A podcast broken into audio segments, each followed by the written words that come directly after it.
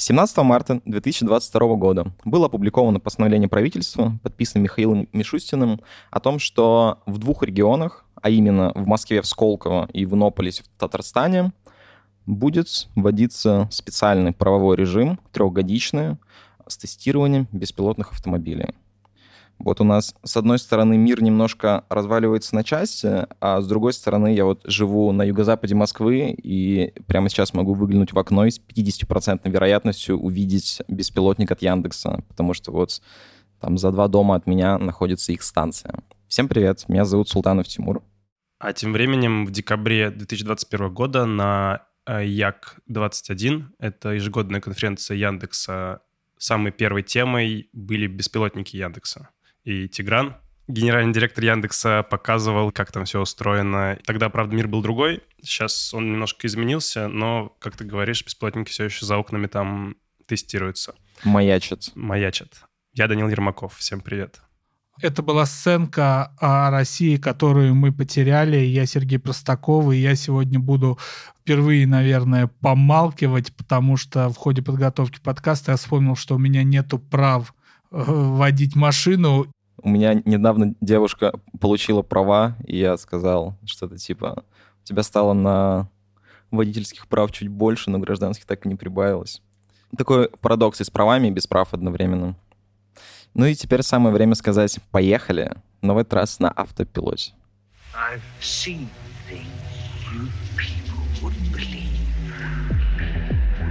Privacy and safety need to be built into the metaverse from day one.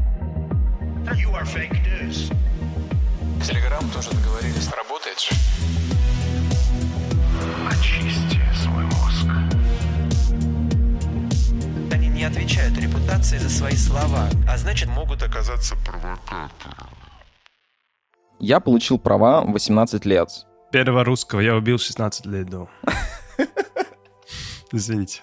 Ну ладно, свои первые права я получил 18 лет. Это было довольно интересно, потому что первое энное количество времени ты воспринимаешь вождение как такой приколдес. Тебе классно развозить людей, типа ты можешь э, забирать всех друзей из любых мест, из точки А в точку Б вести. Для тебя это такой квест и игра в GTA только без э, нанесения насильственных повреждений людям. Вот. Но с течением времени это все меняется, и для тебя это превращается абсолютно в такую функциональную штуку. Ты такой, у меня есть задача, я должен ее пройти. И ты такой садишься, едешь, у тебя все на автомате, на автопилоте. А хотелось бы, чтобы такие вещи уже становились технологически продвинутыми. И вроде бы мы к этому идем. Идем как и всем миром, так и на самом деле в рамках России, потому что на самом деле беспилотники от Яндекса действительно курсируют на территории Юзао, мне кажется, уже года два. Я их постоянно вижу. Причем они потихоньку совершенствуются, потому что вот у них по бокам и сверху вы можете видеть датчики. Это комбинация из обычных камер, из радаров и из лидаров.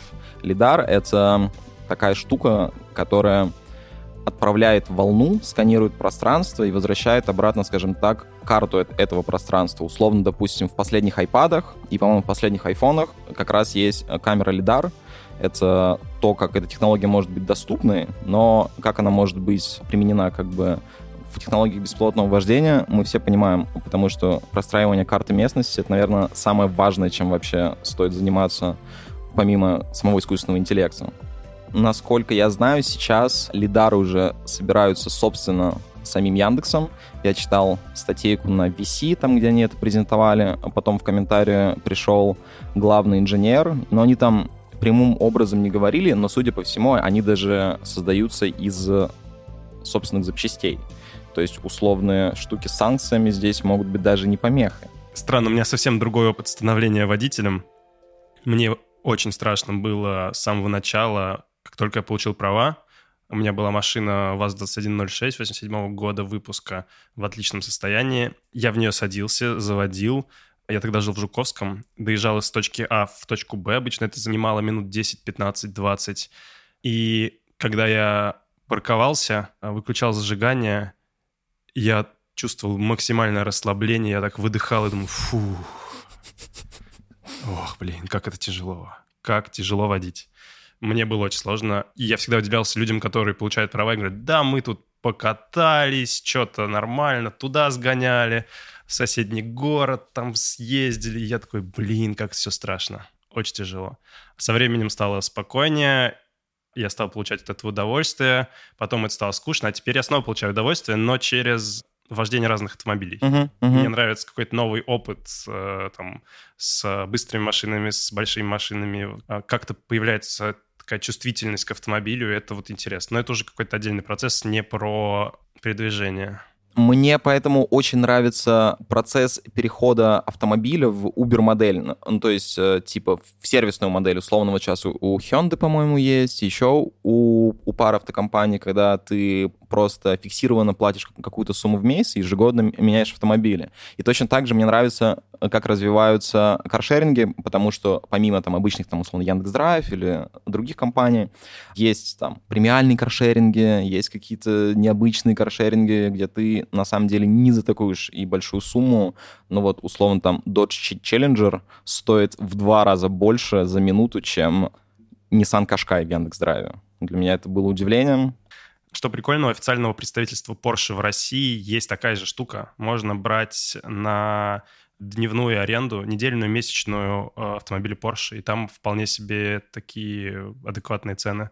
Слушай, это на самом деле очень круто, потому что, ну, понятно, что владение авт- автомобилем, оно несет за собой кучу преимуществ, но мне кажется, мы настолько погружены в концепцию типа мир как сервис, что и использовать машину как сервис, это тоже было бы очень удобно. Меня их просто как перчатки. Поэтому я очень жду, пока эта технология начнет все больше и больше развиваться. Ну и она развивается, типа и в России, и в мире.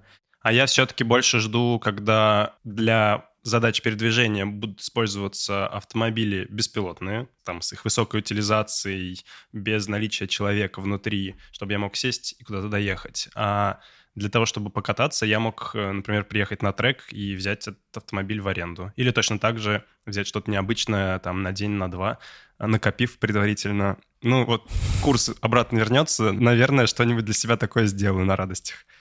Знаете, друзья, я вас вот очень внимательно слушаю, а у меня опыта вождения нету. Я не хочу даже рассказывать, почему я не получил автомобильных прав и так далее. Но одну вещь прямо скажу очень четко. Вот для меня до сих пор, когда человек ведет машину, это сродни, ну, магии буквально. Я не представляю, как это делается, потому что я впервые столкнулся с сексизмом, направленным на женщину, таким выраженным, и удивился, что это в принципе существует, когда там в классе 10 один мой друг увидел женщину за рулем и сказал, о, обезьяна с гранатой. Я такой думаю, что ты несешь? Она водит машину, это сродни магии. Не потому, что она женщина, а потому, что любой человек, водящий машину, для тебя сравним магии, правильно? Абсолютно, вот.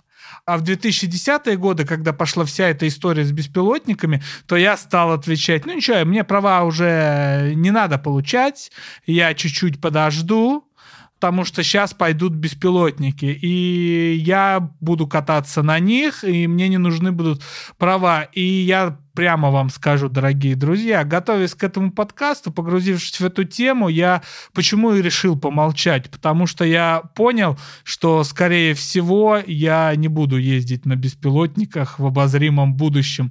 И проблемы не только в новостях, весны 2022 года, а еще и в том, что насколько этот способ передвижения является тест-драйвом одним большим и огромным во всех странах и континентах.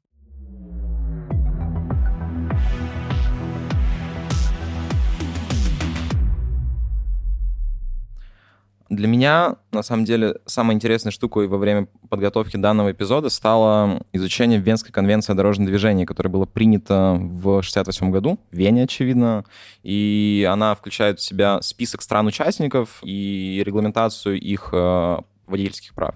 И, соответственно, можно не получать международные права, а списку стран, которые там находятся, спокойно делиться водительскими правами, и у тебя там ты получил права в России, там ездишь, в Австрии. Ну да, поэтому мы можем брать авто в аренду. Но эта штука огромнейший камень преткновения в юриспруденции, который не позволяет иметь э, беспилотные автомобили без водителя на территории этих стран, потому что там сказано однозначно, что за рулем может сидеть там только человек. В 68 году, наверное, было понимание, что когда-то это наступит, но не было понимания, когда. Но вот условно Соединенные Штаты Америки, Япония и Китай именно поэтому сейчас имеют беспилотные автомобили без водителей, которые свободно тестируются, потому что они не входят в эту Венскую конвенцию. Ого, ничего себе. Вот такие дела. Это прикольно. Ну а как работает э, особая правовая зона в Иннополисе? Вот это вот самое интересное, потому что я не нашел этого. Вот условно то, о чем я сказал в начале эпизода, о том, что будет в Сколково и в Иннополисе. Если в Сколково все равно будет обязан сидеть э, водитель, то в Иннополисе можно уже будет тестировать на протяжении трех лет без водителя. Означает ли это, что после событий 24 февраля мы выходим из Венской конвенции об водительских правах? Непонятно. Но я тоже нашел здесь э, противоречия и не нашел ответа, э, почему так все-таки происходит. Но факт остается фактом. Это постановление, которое можно найти, прочитать, и по нему действительно там в течение трех лет э, будет такой постепенный переход. Вот. Еще, что интересного я узнал, два года назад, по-моему, достроилась центральная кольцевая автодорога. А, да, кольцо, да, есть такое. Ее изначально проектировали с использованием технологических аспектов, которые будут э, позволять э, беспилотным автомобилям трекать информацию о дорогах, получать информацию с камер и так далее. То есть она изначально была спроектирована с расчетом на то, что по этой дороге будет очень удобно ездить беспилотным автомобилем. Что тоже интересно. Ну, потому что на самом деле я вот все очень жду это как такую утопическую конструкцию, когда у нас не будет Яндекс Такси с э, водителями, а будет Яндекс Такси без водителей. Но одновременно с этим я понимаю, что это же гигантская проблема с рабочими местами, потому что огромное количество людей работают здесь в сфере такси, вот ребята из Яндекса на Яке-21 сказали, что я понимаю, что это их конференции, и они там, конечно же, все в лучшем свете для себя представляют, но они сказали, что это заблуждение, потому что сейчас рынок такси и грузоперевозок а, растет так быстро, что буквально не хватает водителей. Наверное, не везде, в каких-то отдельных странах, возможно, но тем не менее. И э, первоначально это будет работать так, что просто новые рабочие места будут заполняться условно вот этими автомобилями. Беспилотниками. Ну да. Это, кстати, звучит вполне логично. Я видел несколько упоминаний того, что в США сейчас большая проблема с дальнобойными автомобилями, потому что водителей не хватает. Угу. Вот. Поэтому это тоже такое решение, когда спрос такой высокий, что предложение можно закрывать уже беспилотниками, к примеру. Конечно, со временем это беспилотники должны начать вымещать реальных людей совсем, но кажется, что к тому времени еще очень много всего произойдет. А мне еще на самом деле интересно следующая штука. Ну, все мы понимаем, что в России, ну, наверное, одно из самых дешевых такси, в принципе, в мире. И вот э, появление беспилотников, оно сделает услуги такси еще более доступными или нет? Вот мне кажется, не должно. Мне кажется, это странно, потому что огромное количество средств в это вложено. Каждый беспилотник — это очень дорого. Лидары дорогие в производстве. Их сейчас еще и вручную производят. Но я вот в той же самой заметке на VC прочитал, что сейчас уже в Яндексе пришли к тому, что ручной сбор одного лидара по совокупной стоимости не превышает те лидары, которые они использовали, поставляя из-за рубежа. И это немножко похоже вот на концепцию, которую описывал Илон Маск, о которой я рассказывал в эпизоде про космос. О том, что когда они сделали весь упор на, на производство, это позволило типа существенно сократить э, все затраты внутри бизнеса. И они там сократили что там порядка 90%, по-моему, стоимости, просто развернув у себя полномасштабное производство основных компонентов для ракет. Конечно, очевидно, что они будут резать косты и всякими доступными способами удешевлять э, производство беспилотников, но мне кажется, и это та мысль, которая снова и снова появляется у меня, что мы как бы ждем все беспилотников, но для нас дешевле, скорее всего, передвижение не станет. Ну, то есть мы-то профита, скорее всего, никакого и не получим. Ну, мне кажется, как минимум сначала. Вероятно, в будущем, когда это позволит утилизировать автомобили прям на 98%, когда, наверное, вся индустрия автомобилей перейдет вот в режим создания беспилотников, и инфраструктура будет под них, наверное, тогда это станет чем-то сверхдешевым на масштабах, просто из-за эффекта экономии на масштабе. Но до тех пор, мне кажется, ну, будут появляться беспилотники, а стоить они будут столько же. С другой стороны, возможно, цены будут ниже просто потому, что каждая поездка нужна компании удачно. Там есть еще один фактор, в принципе, принятия беспилотников, насколько люди готовы к ним, насколько им доверяют. И наверняка для компании важно, чтобы люди ездили больше, доверялись беспилотникам и нормализировали их таким способом. Вот. В общем, вопрос хороший. Станет ли это дешевле? Не знаю. Поглядим.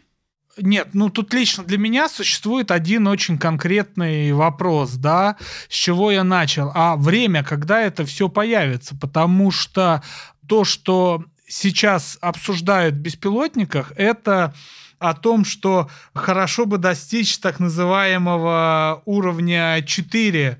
На самом деле, вот так как я не собираюсь получать в этой жизни автомобильные права, меня очень интересует то, о чем мы сейчас будем с вами много говорить, об уровне автономности э, автомобиля его вождения. Американское общество автомобильных инженеров, которое, собственно, эти уровни установило, да, предполагает их пять.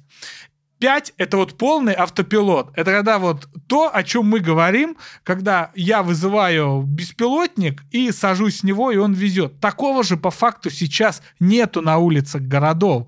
Это гипотетически пока возможность, что может быть создано. Вот насколько я понимаю. Сейчас считается более-менее возможным уровень. Это четвертый уровень, когда это практически полный беспилот, но в нем все равно должен сидеть человек, который который контролирует или должен принимать решения. Поэтому вот мне интересен этот временной зазор между четвертым и пятым уровнем э, беспилотности, потому что в целом там как раз что уровень второй, что третий, но особенно третий, это в дорогих тачках он уже ставится, патентуется и принимается. Мы сейчас залетели очень в эти уровни и не объяснили людям. Короче, Первый уровень — это де-факто обычный активный круиз-контроль, который есть ну, почти в каждом современном автомобиле. Второй уровень, в свою очередь, это уже функция удержания автомобиля в полосе движения, если там разметка хорошо различима. На третьем уровне мы уже находимся сейчас.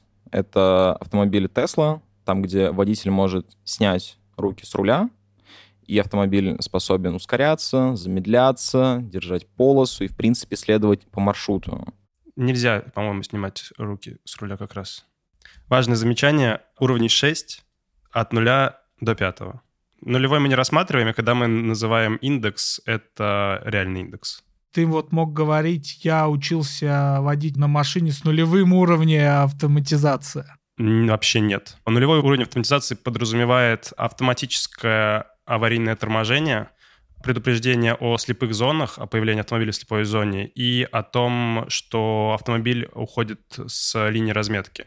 Я учился водить и водил, и всю жизнь вожу автомобили с минус первым уровнем автоматизации. Ужас. Какой ты смелый человек.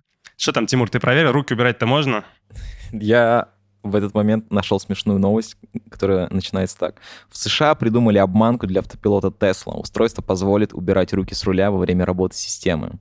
Она называется Autopilot Body и выглядит как э, две такие полукруглые клешни у краба, которые удерживают определенное давление и отдают электрические импульсы для того, чтобы имитировать, э, как это... Человеческое тело, типа проводимость. Да. Окей. То есть э, в Тесле все-таки нельзя еще руки с руля убирать? Все еще нельзя в Тесле руки с руля убирать.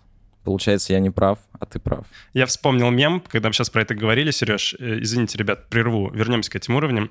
Ты говорил про то, что сроки что-то как будто бы сдвигаются. 20 25 30 год.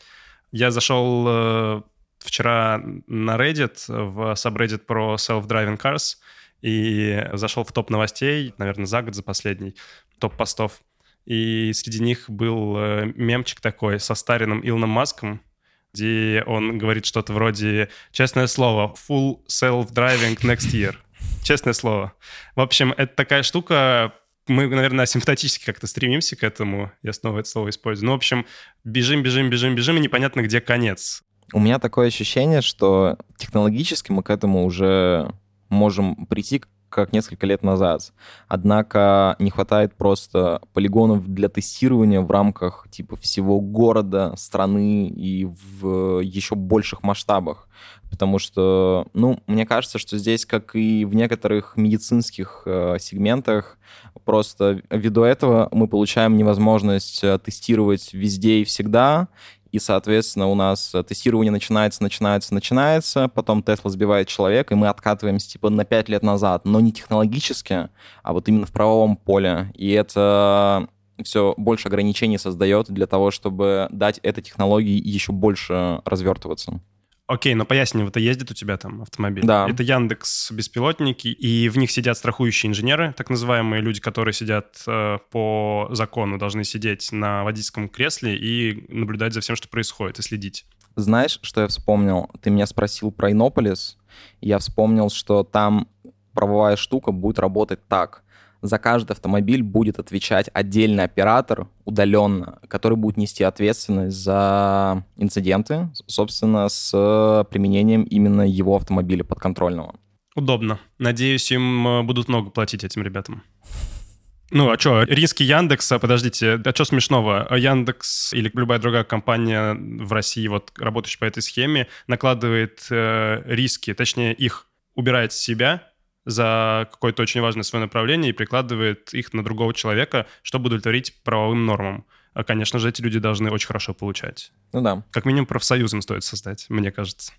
Такие слова можно говорить вообще? Профсоюзы, там, большая зарплата? Обычно люди, которые хорошо зарабатывают, профсоюзов не создают. Но вот такая в России политическая культура.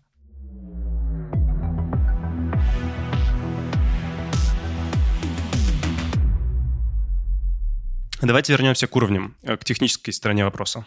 Да, 6 уровней. С чего мы начали? 6 уровней SAI вот этих вот от 0 до 5.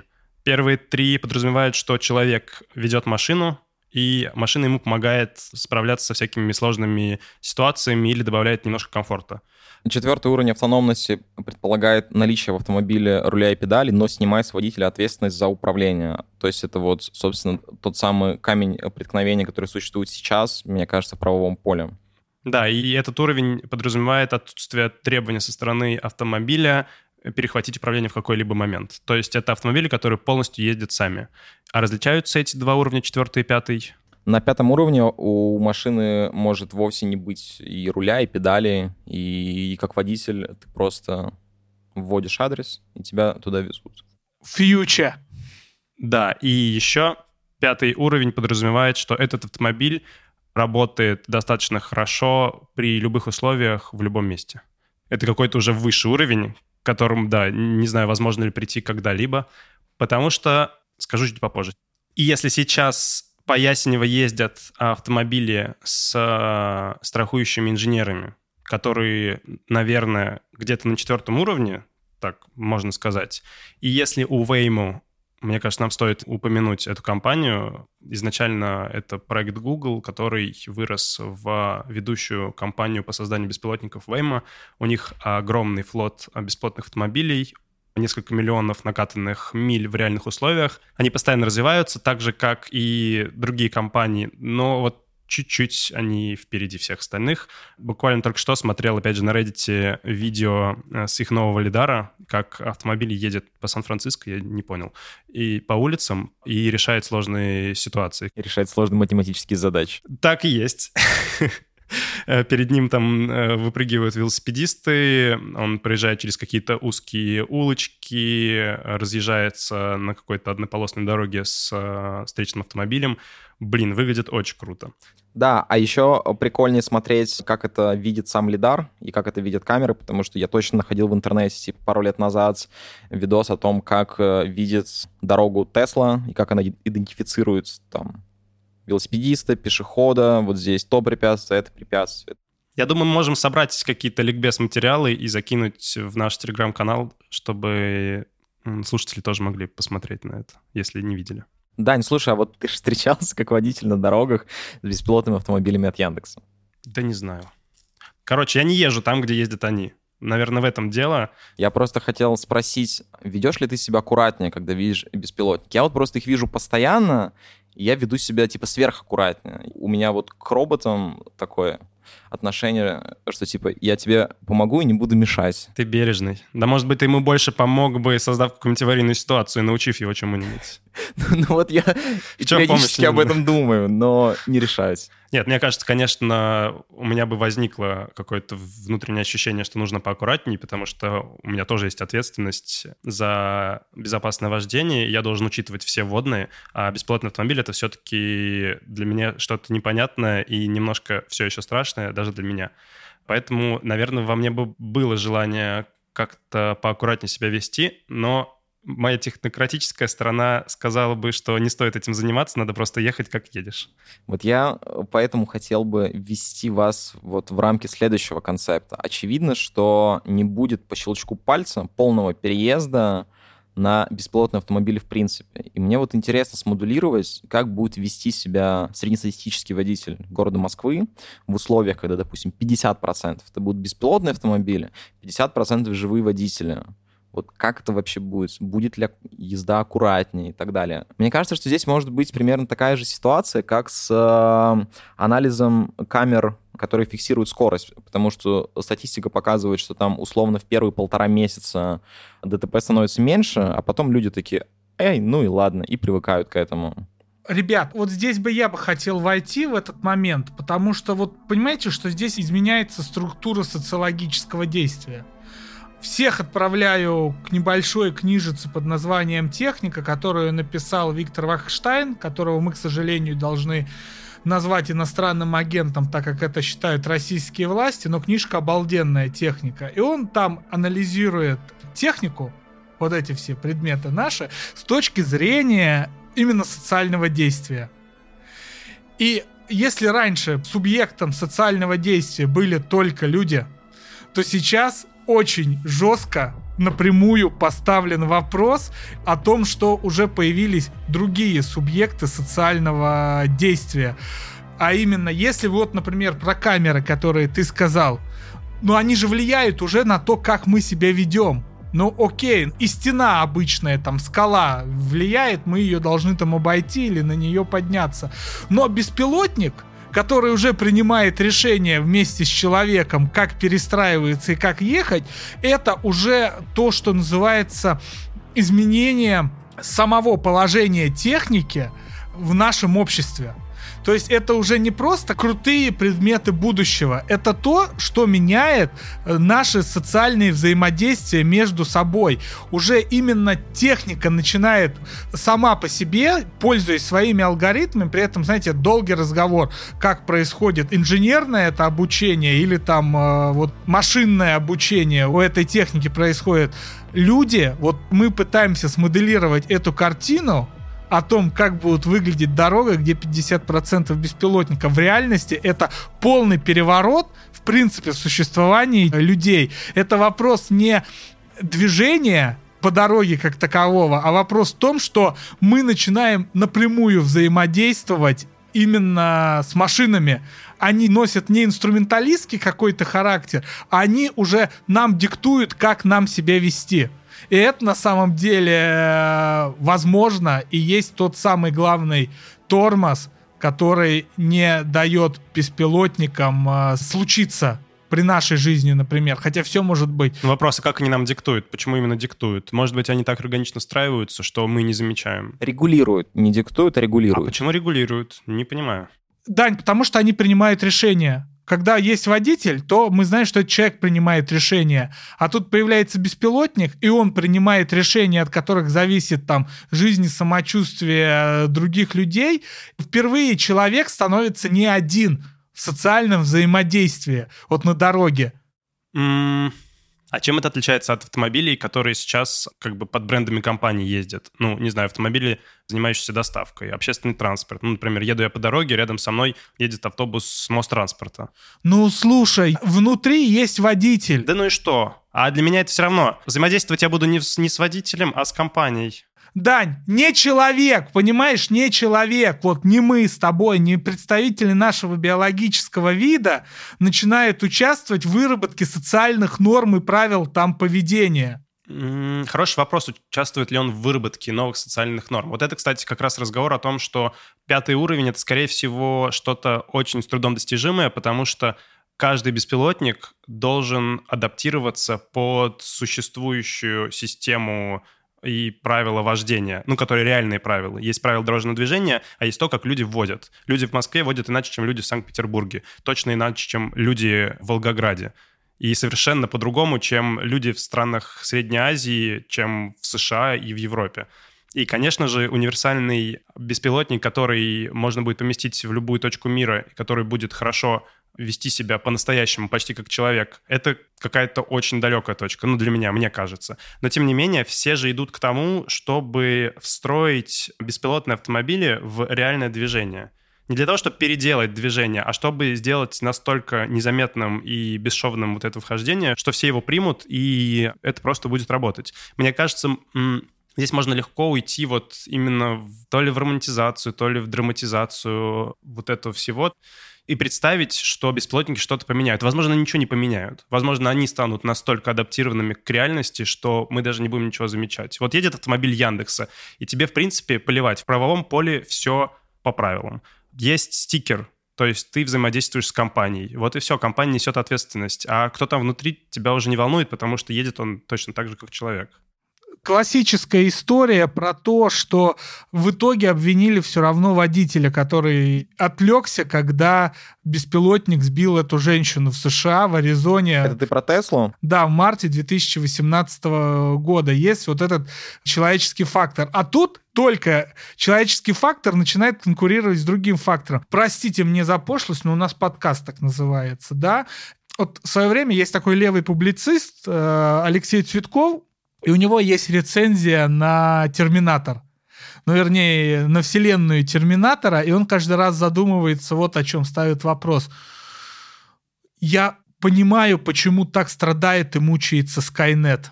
Это же идеальный разум. В нем все продумано, он все продумал. И он понимает на каком-то этапе, что единственное, что ему мешает, это человеческий фактор. И поэтому он начинает уничтожать людей. Так вот, к тому я говорю, что беспилотники, ну, когда там сидят люди, я все равно не до конца могу это считать беспилотниками. А вот эти абстрактные беспилотники, которые вроде как каждый из нас сходится во мнении, что мы не увидим их в обозримом будущем. Не, четвертый, почему? Четвертый уровень увидим. Там не будет людей, но они будут ездить, там э, беспилотник с центрального автономного округа Москвы, например. Вот там он ездит, отлично перформит. А есть э, беспилотник, который в Ясенево катается. Вот. Э, пятый уровень очень тяжело, четвертый вполне себе. Я тоже придерживаюсь того мнения, что мы в обозримом будущем увидим беспилотники, причем на улицах Москвы. Более того, это неминуемо, потому что непонятно, почему это не сработает. Вот в Иннополисе придумали такой обходной маневр. Вешаем ответственность на человека, который сидит где-то там удаленно, через камеры смотрит, и не факт, что в принципе может что-то сделать. Но в правом поле все закрыто. Человек будет нести ответственность вместе с компанией, не знаю, как это будет работать.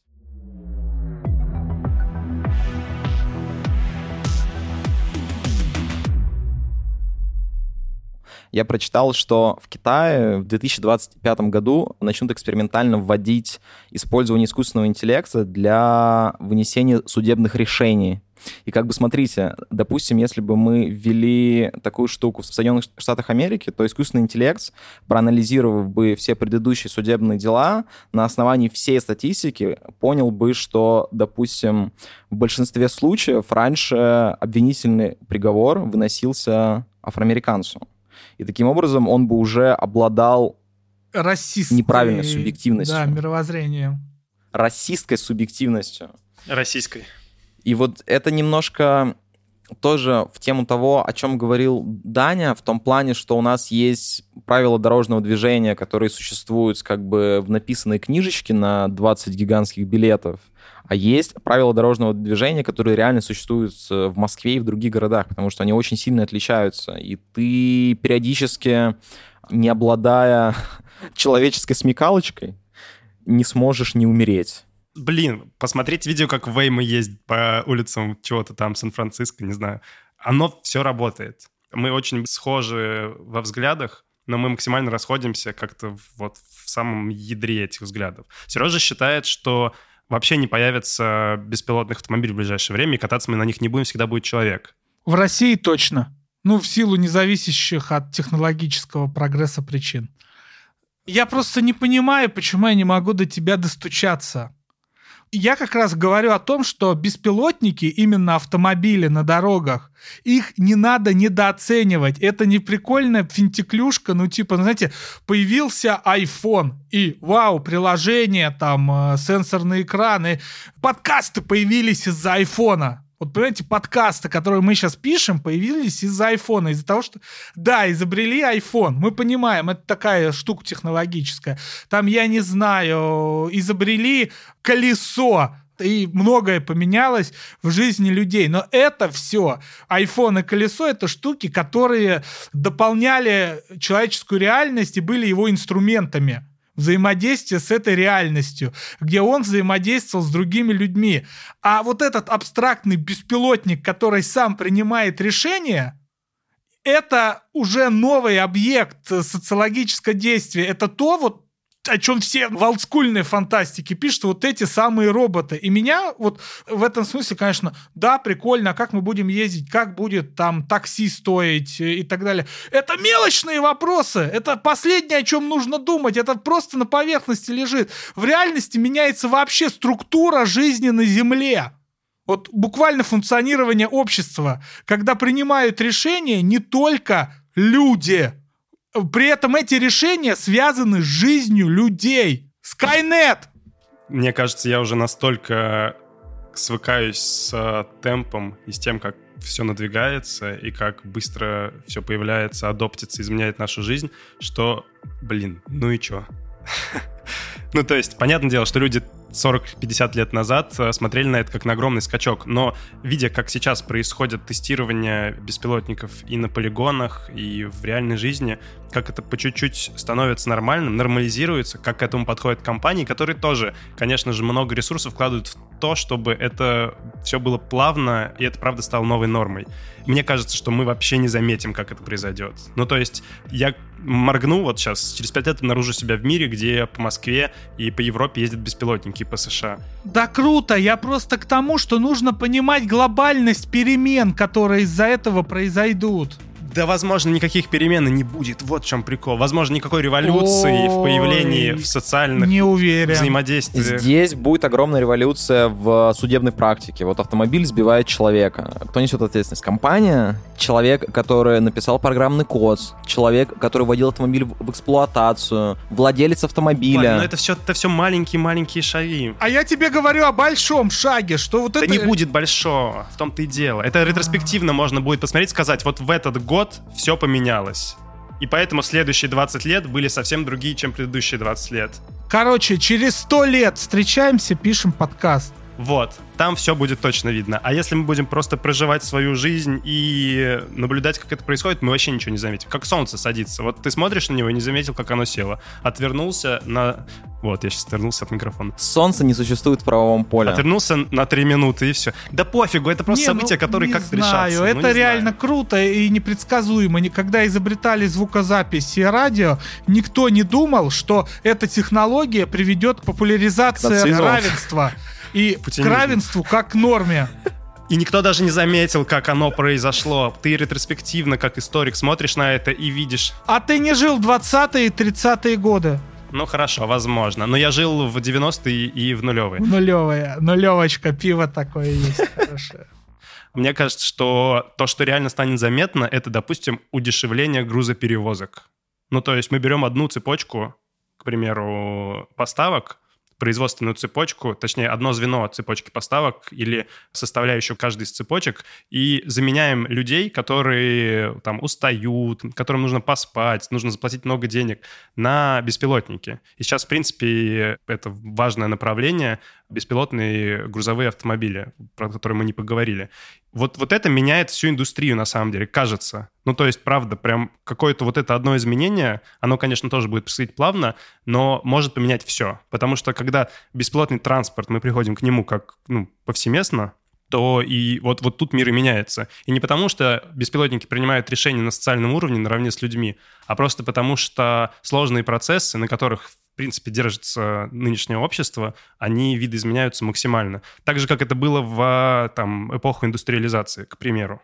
Разве это не интереснее? Это интересно, но я просто настаиваю, что мы должны помнить не только о том, что это шарики и финтиклюшки всякие, а что это несет в себе и определенные важные опасности. Это да, да. Например, дилемма вагонетки. Дилемма вагонетки. Кстати, ты про индустриализацию сказал. У меня есть такой пример, который, когда я это узнал, например, дико поразился. Такое явление, как маньяк, серийный убийца – это следствие индустриализации. Ну, потому что распалось традиционное общество, сложилось иные там представления там, о сексуальности и так далее. Ну, в общем, я тут историю криминалистики пересказывать не буду, но суть в том, что серийные убийцы, как таковые, не фиксируются до 19 века. Я просто как раз-то наоборот говорю, это действительно революция. Сука, из-за них маньяки появятся. Да я не знаю, что появится. Я, я, ну да, да. Я к тому... Беспилотные я маньяки. Просто, я просто да. к тому говорю, что не нужно к этому относиться как «Вау, это такой клевый прогресс». Это не просто клевый прогресс. На нас реально наступает гигантская революция в обществе. Это нормально.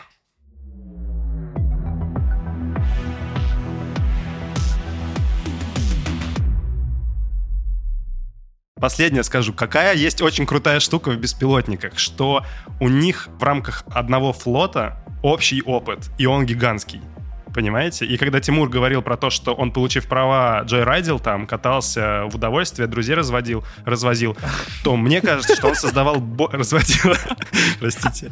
Мне кажется, что он и многие люди с небольшим опытом вождения вполне себе создают больше опасности, чем беспилотник, у которого дофигища опыта, и которого выпустят только после того, как он пройдет миллион всяких проверок и удовлетворит тысячам условий. В общем, понятно в «Терминаторе», на чьей бы стороне ты был. А, нет, просто кажется, что это боязнь нового во многом. А все пройдет незаметно и даже не больно. Нет, я очень за. Мне очень нравится. Я считаю, что в случае с беспилотниками время на нашей стороне. И меня зовут Данил Ермаков. Всем пока. С вами был Тимур Султанов.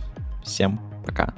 А меня зовут Сергей Простаков. У меня нету прав вообще никаких. И, не знаю, время тоже не на моей стороне. Пока. Грустно.